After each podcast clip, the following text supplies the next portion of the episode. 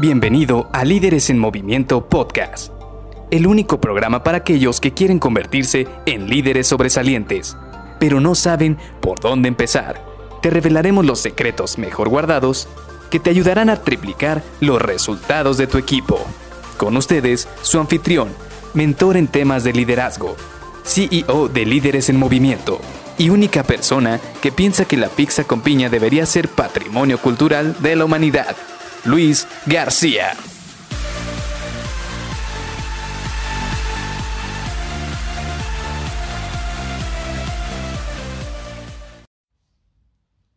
A veces las discusiones también son necesarias.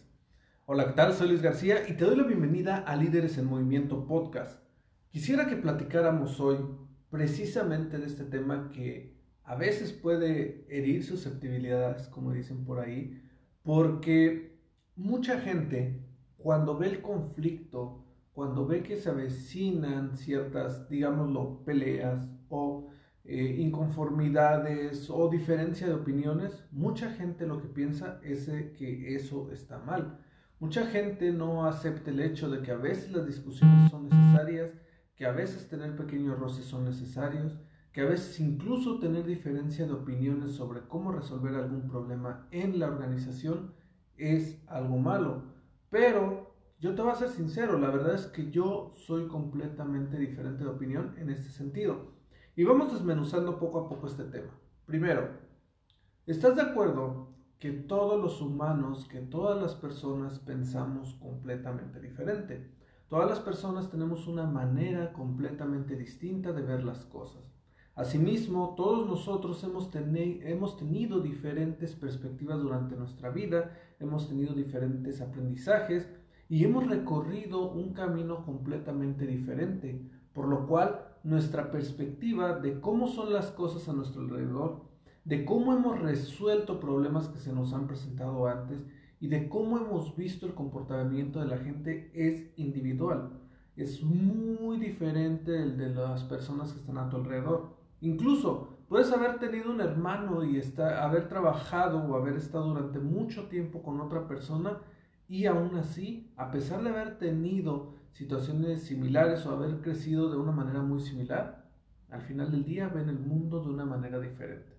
Ahora, dicho esto, esta es la base para saber que los conflictos van a existir, porque todos vemos el mundo de una manera distinta. Todos tenemos maneras completamente diferentes de cómo resolver las cosas, de cómo asimilar un problema, de cómo ver hacia adelante cómo resolver alguna situación o algún conflicto que se, presente. Y más aún, todos y cada uno de nosotros tenemos gatillos que nos hacen enojarnos, exasperarnos, estresarnos o entrar en un modo completamente diferente. Todos tenemos diferente, tenemos algún gatillo, todos y cada uno de nosotros. Pero aquí viene la magia. A veces es necesario todos estos conflictos, estas diferencias de opiniones para poder resolver un problema. Y aquí vengo con un ejemplo. Imagínate que un día tenemos algún problema porque, no sé, tu cliente te está pidiendo algún producto en 24 horas y tú sabes que ese producto sí se puede generar en 24 horas, pero requerirá que toda la organización esté completamente conectada con ese objetivo para lograr que se dé esa fecha. ¿Qué es lo que va a pasar? Que todos y cada una de las personas en la organización tiene objetivos completamente distintos. Quizás alguien de producción tiene que sacar algunos productos de, no sé, más urgentes porque ellos ya le habían puesto una planificación para hacerlo durante los últimos días de la semana y aparte este, este requerimiento te llega en un miércoles, un jueves. O quizás el área de planeación no había revisado este requerimiento y tienen otras urgencias. El área de ventas ni siquiera ha visto que haya llegado una orden de compra. Cosas así por el estilo. Pero al final del día, el cliente te está pidiendo ese producto en 24 horas porque quizás es muy urgente para él, porque quizás va a impactar a otro cliente que él tiene, o va a impactar sus operaciones, o va a impactar algo con esa persona. ¿Y qué es lo que pasa normalmente? Si tú no puedes entregar ese producto en 24 horas, va a ir con el vecino de la esquina, va a ir con otra persona, y va a comprar ese producto si él se lo ofrece en 24 horas. Ahora, no estoy diciendo que siempre tengamos que ceder a este tipo de cosas, simple y sencillamente lo estoy poniendo como ejemplo. Ahora, como te estoy planteando en esta situación, va a haber conflictos entre todas las áreas, porque todas las áreas quieren proteger sus objetivos comunes. Aquí es donde viene la parte de negociar. Aquí es donde tienes que sentarte ya sea una de dos. O te sientas a la individual con cada una de las áreas y empiezas a negociar.